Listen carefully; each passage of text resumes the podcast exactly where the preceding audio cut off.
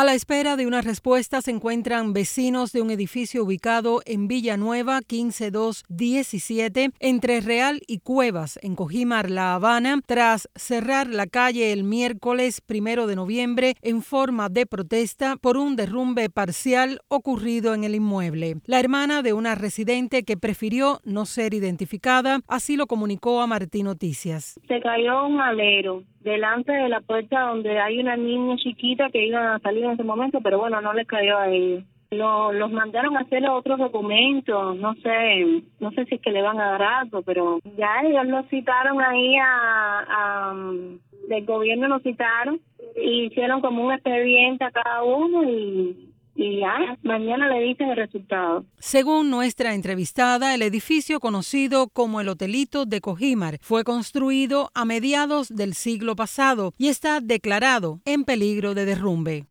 Bueno, eso es un hotelito de los años 59 y, y varios varios aleros y adentro de algunas, algunos apartamentos eh, se han caído los aleros y han caído pedazos de, techo y esas cosas y hay mucha rajadura. Bueno, eso está en peligro de, de derrumbe todo rato. En redes sociales se puede ver un video donde los residentes del edificio derrumbado parcialmente en Cojimar señalaban mientras se manifestaban cortando el paso a una calle de la localidad que en el lugar viven niños y personas impedidas y que debido a su marcado deterioro las autoridades fueron informadas sin que ofrecieran una solución.